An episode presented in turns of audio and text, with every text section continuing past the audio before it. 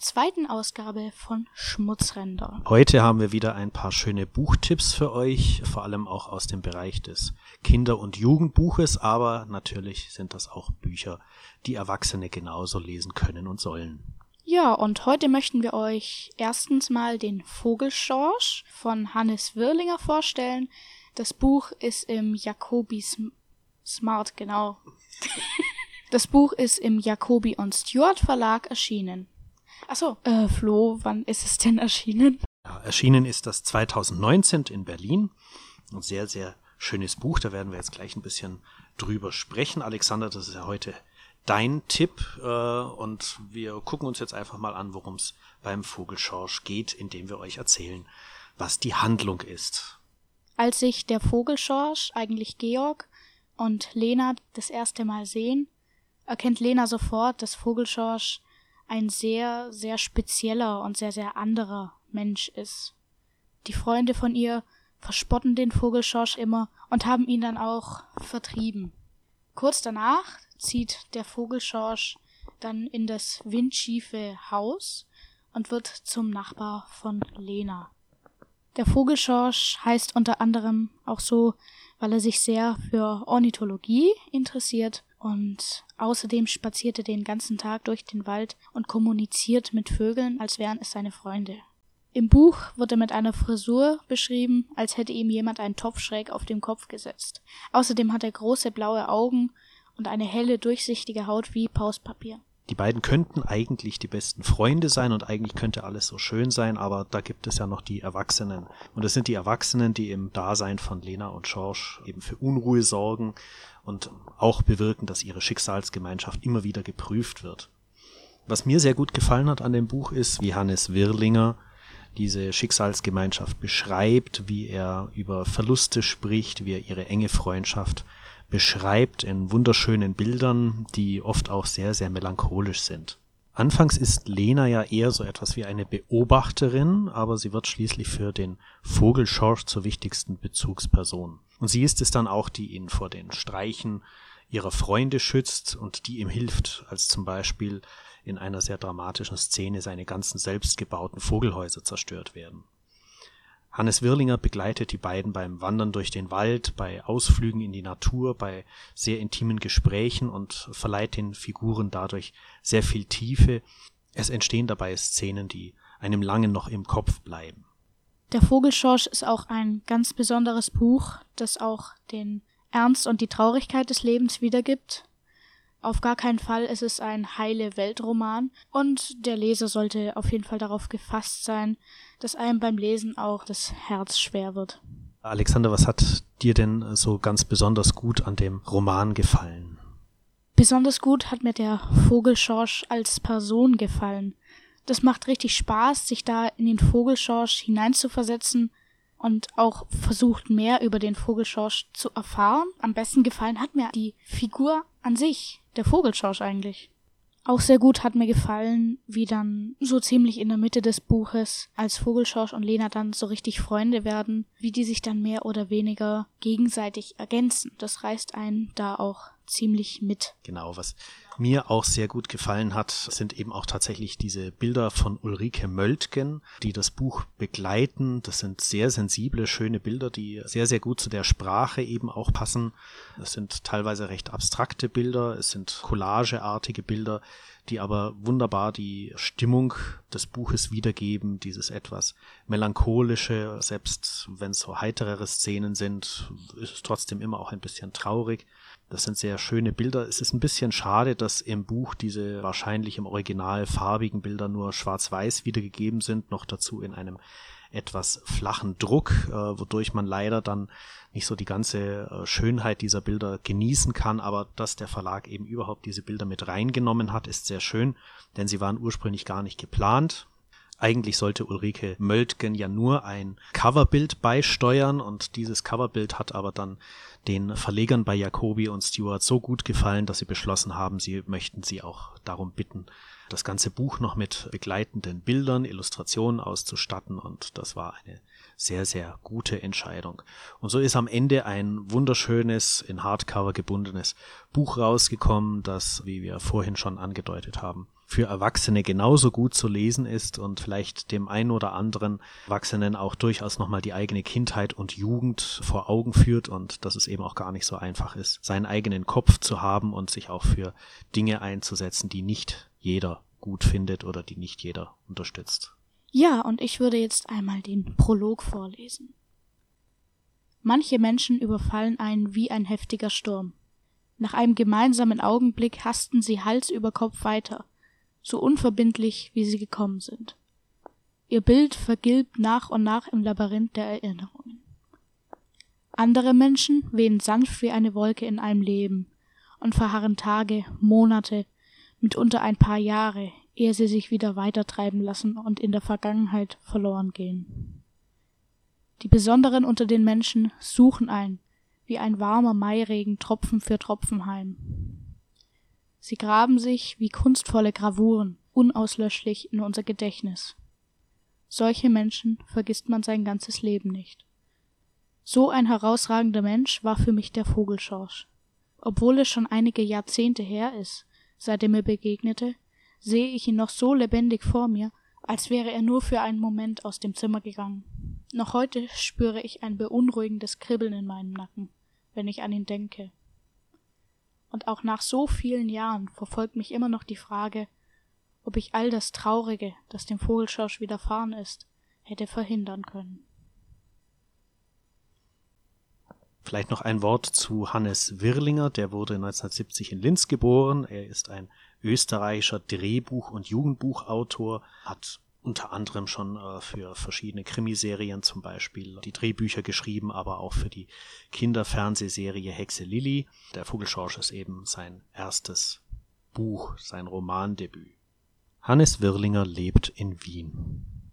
Dann lese ich jetzt einen Auszug aus dem dritten Kapitel vom Vogelschorsch. Eigentlich habe ich es meinem Vater nicht geglaubt, als er mir vom Nachbarhaus erzählt hat. Wer zieht schon in ein so windschiefes Haus? Niemand. Niemand, der klar bei Verstand war. Spätestens als der Kleinlastwagen am Nachmittag an unserem Haus vorbeiratterte, wurde ich mir meines Irrtums bewusst. Ich saß gerade auf der Betonmauer davor und spuckte Kirschkerne, soweit ich konnte. Die Kirschen hatte ich meiner Mutter aus dem Kübel stibitzt, die auf einer Leiter neben unserem mächtigen Kirschbaum im Garten stand und dunkelrote Kirschen pflückte. Ich sollte ihr dabei helfen, hatte aber so überhaupt keine Lust dazu. Deshalb verkrümelte ich mich mit einer Handvoll Kirschen zur Hausmauer. Mit einem Auge hatte ich die Schotterstraße im Blickfeld, ich hielt nach entferntem Metallblitzen in der Sonne Ausschau. Ein untrügliches Zeichen dafür, dass der Lederer Lukas und der Mühltaler Max auf ihren Fahrrädern anrollten. Gewöhnlich kamen sie gleich nach dem Mittagessen, nur heute verspäteten sie sich schon über eine Stunde. Der Mühltaler Max wohnte mehr als zwei Kilometer von meinem Haus entfernt. Zum Haus vom Lederer Lukas waren es exakt zwei Kilometer und 830 Meter von unserer Hausmauer bis zur Garage. Das wusste ich deshalb so genau, weil der Lederer Lukas vor drei Tagen von seinem Vater einen Tachometer mit Kilometermesser bekommen hatte. Die genaue Entfernung vom Hof zum Mühltaler Max hat er nicht gemessen. Darüber hatte der sich grün und blau geärgert. Er hat zwei Tage kein Wort mit dem Lederer Lukas gewechselt. Mittlerweile redeten sie wieder miteinander, aber nur, weil der Lederer Lukas dem Mühltaler Max den Tachometer geborgt hat. Er wollte die Fahrtstrecke von seinem Hof zu mir genau abmessen.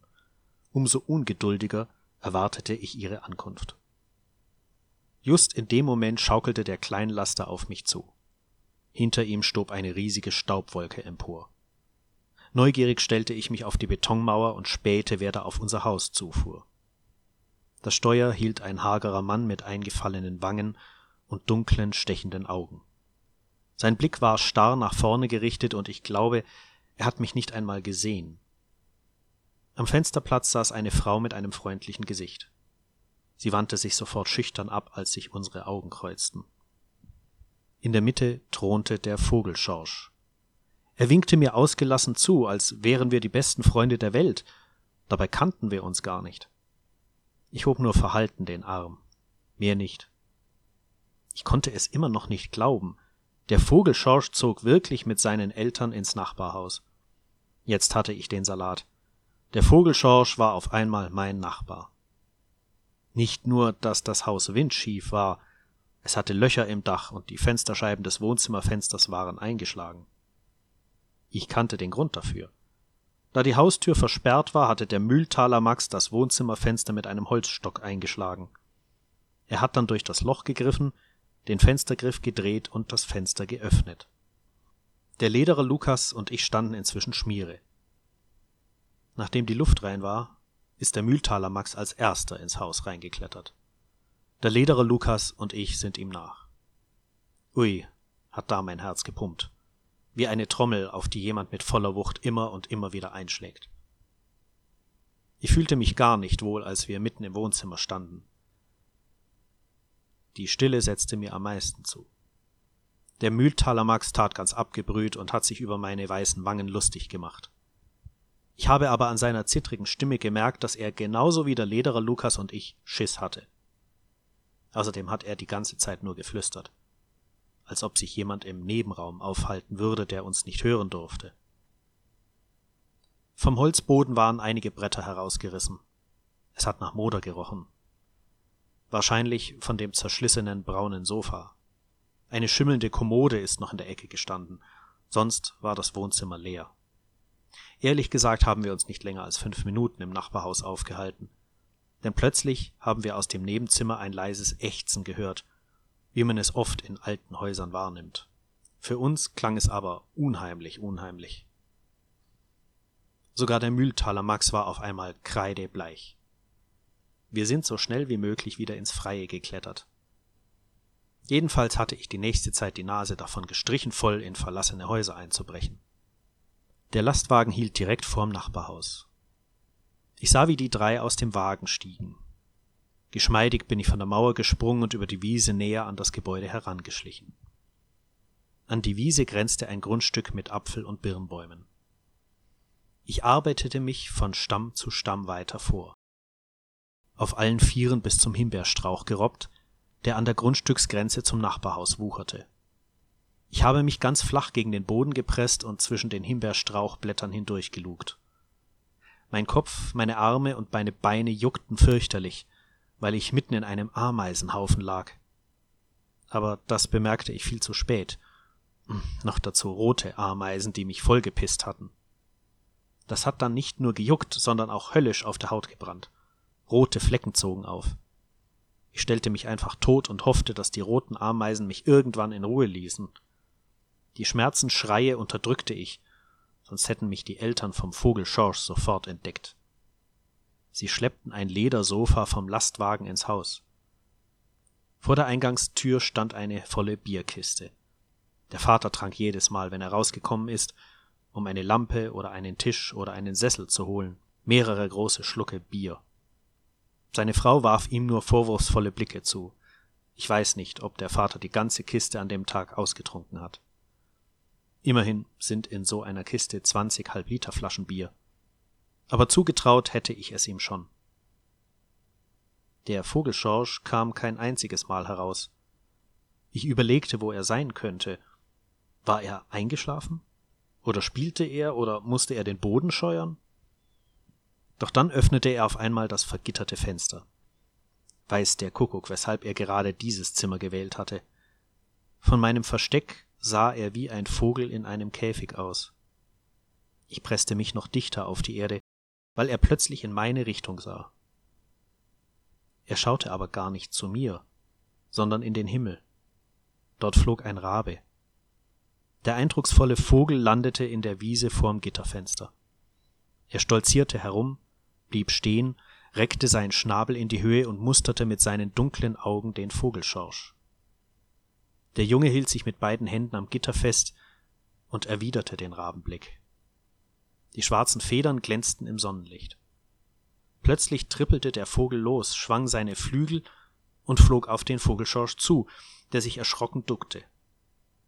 Erst unmittelbar vorm Gitter stieg der Rabe in die Höhe und krächzte übermütig, als er über das Dach flog. Es klang wie ein überhebliches Lachen. Der Vogelschorsch zog sich am Gitter hoch und stürmte aus dem Zimmer. Ein paar Sekunden später erschien er neben dem Kleinlastwagen und starrte fasziniert in den Himmel. Obwohl der schwarze Vogel kleiner und kleiner wurde und bald nicht mehr zu sehen war, blickte er dem Raben noch lange nach. Erst als seine Mutter ihn rief, ging er wieder ins Haus. Mir wurde es dann zu fad und ich schlich nach Hause. Von weitem sah ich schon den Mühltaler Max und den Lederer Lukas auf ihren Fahrrädern vor unserem Haus herumkurven. Später einmal habe ich gelesen, dass der Rabe als Symbol für den Tod steht, aber auch für Hoffnung und für Weisheit. Auf alle Fälle ist der Rabe von da an jeden Tag zum Vogelschorsch gekommen. Wahrscheinlich, weil er ihm Nüsse, Äpfel und Sonnenblumenkerne in die Wiese vor sein Zimmerfenster gelegt hat. Aber sicher bin ich nicht, ob Raben solche Früchte und Kerne gerne fressen. Der schwarze Vogel kam nie näher als drei Meter an ihn heran. Und an dem Tag, an dem die Sache mit dem Vogelschorsch passiert ist, habe ich den Raben das letzte Mal gesehen. Danach tauchte er nie wieder auf. So, jetzt habt ihr einen kleinen Auszug aus Der Vogelschorsch von Johannes Wirlinger gehört. Das Buch Der Vogelschorsch ist in allen Buchhandlungen erhältlich und kostet dort 18 Euro. In den meisten Fällen ist das Buch dann schon am nächsten Tag da. In der Videobeschreibung werden wir dann auch noch zwei Links reinpacken. Einmal ein Link, wo man das Buch in eine Buchhandlung vor Ort bestellen kann und ein Link, wo man es auch online erwerben kann. Das war's dann soweit mit dem Vogelschorsch und jetzt machen wir weiter mit einem Buch von Michael Ende und Friedrich Hechelmann namens Ophelias Schattentheater. Das Buch ist 1988 im Thienemann Verlag erschienen und es gibt auch eine Neuauflage von 2008. In dem Buch Ophelias Schattentheater geht es um eine alte Dame, die einmal eine berühmte Schauspielerin werden wollte, aber leider war dazu ihre Stimme zu leise. Aber sie wollte doch in irgendeiner Weise der Kunst dienen, wenn auch auf ganz bescheidene Weise. In ihrer Heimatstadt gab es dann ein kleines, hübsches Theater, wo sie dann als Soufflöse gearbeitet hat. Wie der Lauf der Dinge dann halt ist, gibt es dann immer wieder größere Theater und wie es im Leben immer so ist, wird das Theater in der Stadt leider eines Tages geschlossen. Als die letzte Aufführung vorbei ist und der letzte Vorhang fällt, bleibt die Ophelia dann noch einen Moment in ihrem Kasten sitzen. Und da entdeckt sie einen Schatten. Und dieser Schatten nennt sich Schattenschelm und ist leider herrenlos. Ophelia nimmt dann diesen Schatten auf. Und so geht es dann eigentlich immer weiter. Und irgendwann besitzt sie ganz viele Schatten. Und die Leute um sie her sagen, wie es halt immer so ist, wenn irgendjemand in irgendeiner Weise anders ist, dass sie irgendwie verrückt geworden sei oder dass sie in ein Altersheim gehen soll. Und irgendwann erhöht dann ihr Mieter die Miete und da sie das leider nicht bezahlen kann, muss sie ausziehen. Und die Schatten, die sie aufgenommen hat und übrigens unterwegs in ihrer Handtasche lagert. Mit denen reist Ophelia dann ans Meer. Und dort überlegen sich die Schatten etwas, womit sie ihr helfen können. Den Schatten tut Ophelia leid und da fassen sie einen Plan.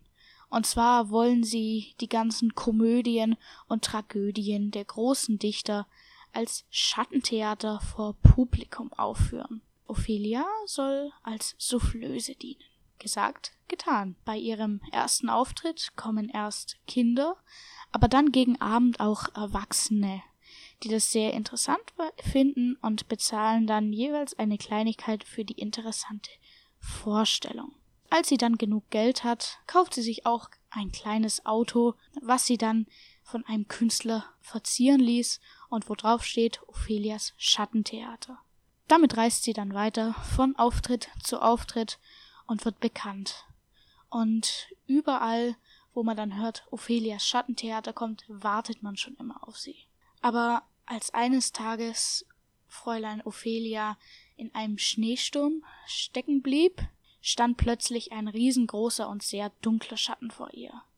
Diesen Schatten nennt man auch Tod. Und auch ihn nimmt Ophelia an. Ja, also mehr verraten wir jetzt nicht. An der Stelle machen wir dann einen Cut bei der Inhaltsbeschreibung, denn wir wollen natürlich nicht verraten, wie das mit Ophelia und dem großen, heimatlosen Schatten namens Tod weitergeht. Aber wir würden euch jetzt wieder, wie wir das aus allen Büchern machen, einen kleinen Auszug vorlesen. Als die letzte Vorstellung vorüber und der letzte Vorhang gefallen war, blieb sie ganz allein noch für ein Weilchen im Theater. Sie saß in ihrem Kasten und dachte an ihr Leben zurück. Plötzlich sah sie einen Schatten, der über die Kulissen hin und her huschte, manchmal größer und dann wieder kleiner wurde. Aber da war niemand, der ihn hätte werfen können. Hallo? Sagte Fräulein Ophelia mit ihrer leisen Stimme. Wer ist denn da? Der Schatten erschrak sichtlich und schrumpfte zusammen. Er hatte sowieso keine bestimmte Form. Aber dann fasste er sich und wurde wieder größer. Verzeihung, sagte er. Ich wusste nicht, dass da noch jemand ist. Ich wollte Sie nicht erschrecken. Ich bin hier nur untergeschlüpft, weil ich nicht weiß, wo ich bleiben soll. Bitte, jagen Sie mich nicht weg. Bist du ein Schatten? fragte Fräulein Ophelia. Der Schatten nickte. Aber ein Schatten gehört doch zu jemanden, fuhr sie fort. Nein, sagte der Schatten. Nicht alle. Es gibt ein paar unzählige Schatten auf der Welt, die zu niemandem gehören und die niemand haben will. Ich bin so einer. Ich heiße Schattenschellen.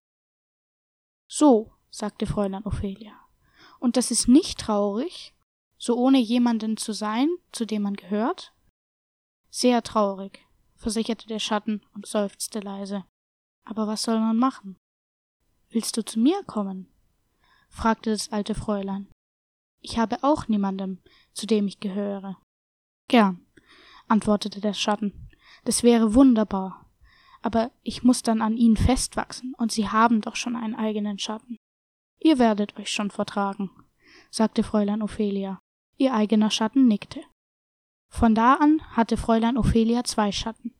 Es waren nur wenige Leute, die es bemerkten, aber die wunderten sich und fanden es etwas seltsam.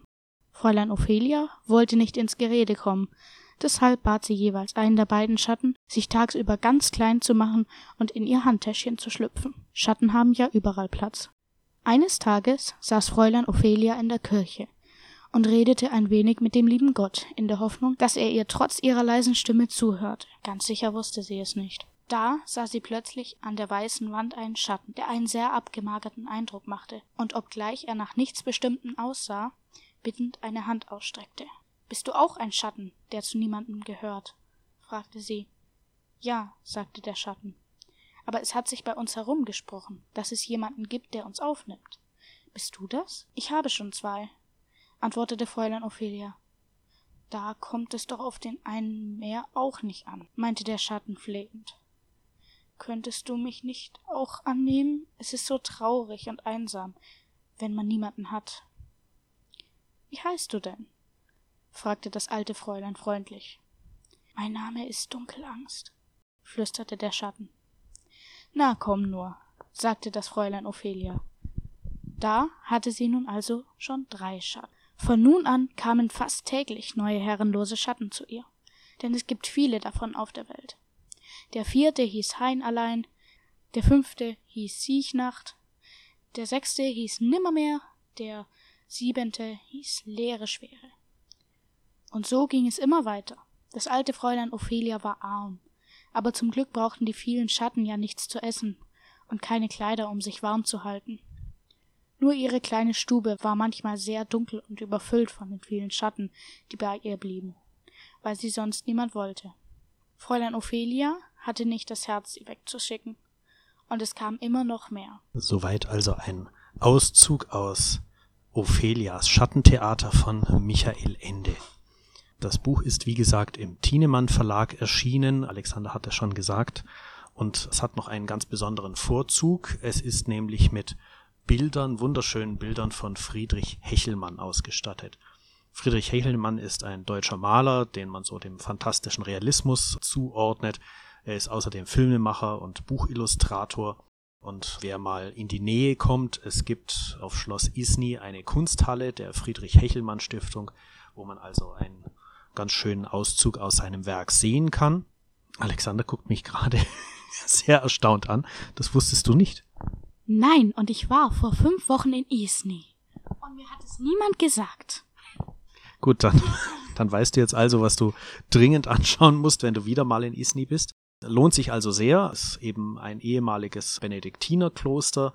Auf Schloss Isny kann man unter anderem auch das Riesenspielzeug nach einer Ballade von Adalbert von Chamisso entdecken, das Gnomenwirtshaus, aber eben auch Hechelmanns Traumtheater. Das ist etwas ganz Poetisches. Er hat dabei Figuren sich ausgedacht und diese dann als Film auch präsentiert. Und das ganz Besondere ist, dass er diese Puppen eben eigenhändig genäht hat, einen Bewegungsmechanismus und eine Choreografie entwickelt hat und dann quasi in Personalunion als Drehbuchautor Bühnenbildner und Regisseur das in einem Fernsehstudio aufgezeichnet hat und das kann man eben dort in diesem Museum auch sehen. Das ist also ganz fantastisch. Da kann man dann mal schauen auf Kunsthalle-Schloss-isni.de.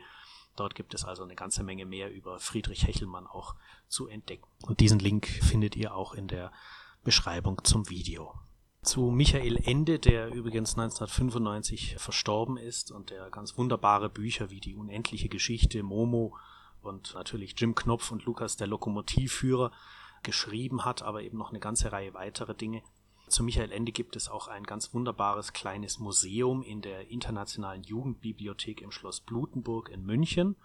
Dieses Michael Ende Museum zeigt unter anderem verschiedene Buchausgaben, Typoskripte, Zeichnungen, Briefe und Fotos und außerdem eben auch ganz viele Illustrationen bekannter Grafiker zu seinen Texten, unter anderem eben auch Friedrich Hechelmann. Und das kann man also immer dort in der Internationalen Jugendbibliothek von Mittwoch bis Sonntag von 14 bis 17 Uhr sich anschauen. Und wenn man dann schon dort ist, sollte man auch das Binett Schröder Kabinett nicht verpassen. Das ist ein ganz wunderbares kleines Museum, ein Mini-Museum auch für die Illustratorin und Buchkünstlerin Binett Schröder, die in München gelebt hat und auch ganz wunderschöne Bilder entworfen hat. Jetzt haben wir noch einen Filmtipp für euch. Rausgesucht haben wir uns mein Leben als Zucchini 2016 von Claude Barras realisiert und basierend auf dem Buch von Gilles Paris Autobiografie einer Pflaume. Ein wunderschöner Stop-Motion-Puppenfilm über den neunjährigen Ikar, der mit Spitznamen gerne Zucchini genannt werden möchte. Zucchini hat alles andere als ein glückliches Leben. Seine Mutter ist eine Trinkerin, die die ganze Zeit nur vor dem Fernsehen hockt und ihm eigentlich auch nie etwas zu essen und zu trinken gibt. Und eines Tages ist sie plötzlich tot und der Junge muss damit klarkommen und er wird dann von einem sehr verständnisvollen Polizisten ins Waisenhaus gebracht. Darüber kann er sich erstmal natürlich nicht freuen und trotzdem ist es das Beste, was ihm passieren konnte, denn dieses Waisenhaus wird von sympathischen Pädagogen geleitet und er stößt dort auf andere Kinder, die genau wie er eine schwierige Vorgeschichte haben und die gemeinsam ihre Geschichten verarbeiten können. Da ist zum Beispiel der schüchterne Ahmed, der ins Bett macht, aber sich wahnsinnig gerne verkleidet und dann auch eine sehr lustige Seite zeigt.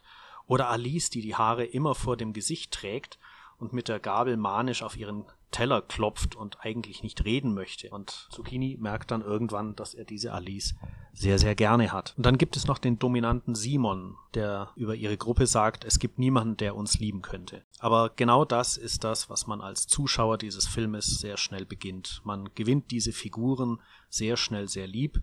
Sie sind sehr besonders gemacht. Das ist, wie gesagt, in Stop-Motion-Technik, in Claymatic gemacht. Also genauso wie die Filme der Firma Artman mit Wallace und Gromit oder Sean the Schaf.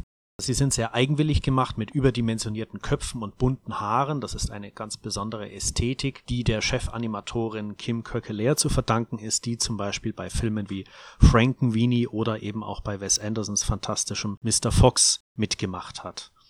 Und so außergewöhnlich wie diese Puppen sind, so außergewöhnlich ist dieser ganze Film. Es ist wunderschön gemacht, wie dort auf einen sehr authentischen, sehr realistischen Sound Wert gelegt wird. Man hört Teller klappern, man hört Türen schlagen, Schritte, Hautberührungen. Das ist alles ganz wunderbar und sehr intuitiv und richtig gemacht. Der Film ist sehr langsam erzählt, was natürlich auch dazu führt, dass man dadurch die emotionale Tiefe, die dieser Film ausspricht, ganz besonders aufnehmen kann. Es ist ein sehr warmherziger Film, der mir große Freude gemacht hat und den man immer wieder anschauen kann und wo man auch sagen kann, es gibt da eigentlich keine Altersbeschränkung. Diesen Film kann sich im Prinzip jeder jederzeit anschauen. Er ist wunderschön gemacht und man kann ihn auf DVD und natürlich auch im Stream haben. Einen Link dazu findet ihr unten auch in der Videobeschreibung. Und jetzt kommt Alexander noch mit einem Musiktipp. Alexander war heute nämlich äh, beim Einkaufen und dort hat er dann zufälligerweise eine CD entdeckt, die ihm sehr, sehr gut gefallen hat. Er hat sie auf Anhieb gleich durchgehört und ist schwer begeistert, glaube ich. Ja, ich glaube auch. Besonders die Vorgeschichte ist recht komisch. Wir beide telefonieren heute Abend. Er schickt mir Musik von diesem Album. Ich gehe heute zum Einkaufen und dachte ich mir, ja, Fragen kann nicht schaden. Und ich sage jetzt mal nicht welcher Laden, aber dieser Laden hat normalerweise nur äh, Pop, Rock und Hip-Hop oder sowas. Aber die hatten diese CD tatsächlich da. Und diese CD heißt City Lights und ist von Lisa Batiashvili und Nikolos Rachveli. Das Album ist erschienen beim Deutschen Grammophon und wurde aufgeführt unter anderem vom Rundfunk Sinfonieorchester in Berlin, Gregorian Philharmonic Orchestra. Ja, man hat auf der CD sehr unterschiedliche Stimmungen zu unterschiedlichen Städten beziehungsweise Staaten, wie unter anderem Rom, New York, Paris, München, Buenos Aires, Bukarest und das passt dann auch zu den jeweiligen Städten. Auf jeden Fall ist das Album sehr zu empfehlen. Bestellen könnt ihr es bei JPC, dort kostet es 17,99 Euro. Link ist auch in der Videobeschreibung. Mir hat das Album sehr gut gefallen, weil auch sehr viele bekannte Stücke drin vorkommen, unter anderem auch von Charlie Chaplin. Modern Times wird dort auch vorgeführt und diese verschiedenen Stücke wurden dann nochmal anders in einer anderen Ära gespielt und das hat mir besonders gut gefallen, diese eigentlich schon bekannten Stücke nochmal in was ganz Neuem zu hören. Und ja, das macht das Album sehr besonders und auch sehr empfehlenswert. Und die Musiker, mit denen sie zusammengearbeitet hat, finde ich auch sehr großartig. Und zwar ist es unter anderem Katie Melua, Till Brönner, Milos Karadalic, Zurab Melua, Maximilian Hornung, der Komponist, Pianist und Chefdirigent Nikolos Rajvili. Ja, ein wirklich wunderschönes Album. Interessanterweise war der Ausgangspunkt für Lisa Batjaschwili tatsächlich die Filmmusik von Charlie Chaplin zu City Lights. Eine Musik, die Charlie Chaplin ja tatsächlich selber durchkomponiert hat und mit Hilfe von Alfred Newman orchestriert hat. Diese Musik hat es ihr sehr angetan und das war dann der Ausgangspunkt für diese wunderschöne CD, die wir alle beide nur herzlich empfehlen können. Wir haben gerade sehr viel Spaß damit, uns die anzuhören. Und was mich natürlich sehr gefreut hat, ich bin ein großer Fan auch der Filmmusik von Ennio Morricone, dass eben sein wunderschönes Cinema Paradiso, eine seiner schönsten Filmmusiken, hier auch nochmal in einem neuen Arrangement auftaucht. Und da kann man dann sogar äh, damit leben, dass auch äh, Ralf Siegels Ich hab noch einen Koffer in Berlin auf der CD vorkommt. Sogar das haben sie richtig schön und gut hinbekommen. Lisa Batjaschwili ist eine georgische Violinistin, lebt aber in Deutschland. Wer ein Buch zu Georgien lesen will, das achte Leben von Nino Haratischvili, guckt euch dazu einfach das Video auf Vimeo von Kulturkontext an. so, und mit einem kleinen Auszug aus City Lights von Lisa Batjaschwili und vielen anderen wunderbaren Künstlern entlassen wir euch aus dieser zweiten Ausgabe von Schmutzränder. Freuen uns, wenn ihr das nächste Mal wieder mit reinhören wollt. Dann haben wir unter anderem als Thema die Marx Brothers und werden uns auch nochmal mit Charlie Chaplin ein bisschen befassen, auf jeden Fall musikalisch. Hier waren Florian L. Arnold und Alexander. Vielen Dank fürs Zuhören. Tschüss.